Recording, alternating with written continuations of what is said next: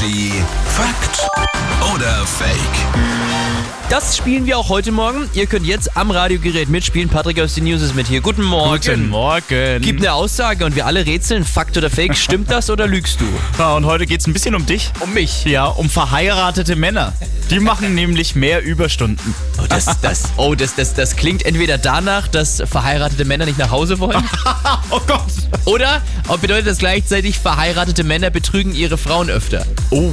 Weißt du schon, dieses Klassiker, Ja. so, so wie im Film, so klingelingeling, so.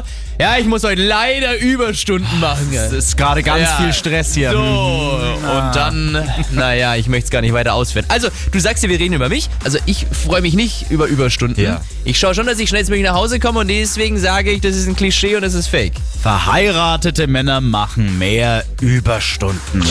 Fakt. Ja, hat aber nichts damit zu tun, dass sie froh sind, von daheim weg zu sein oder dann gleich hier Affären beginnen.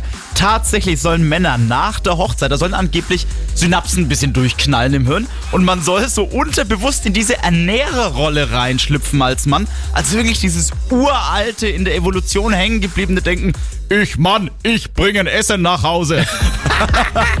Wir sind halt doch noch Höhlenmenschen. Aber das, also ganz ehrlich, wer, wer kriegt denn noch Überstunden bezahlt? Ja, kriegst Also, du welche Na, ich nicht. ich auch Also, nicht.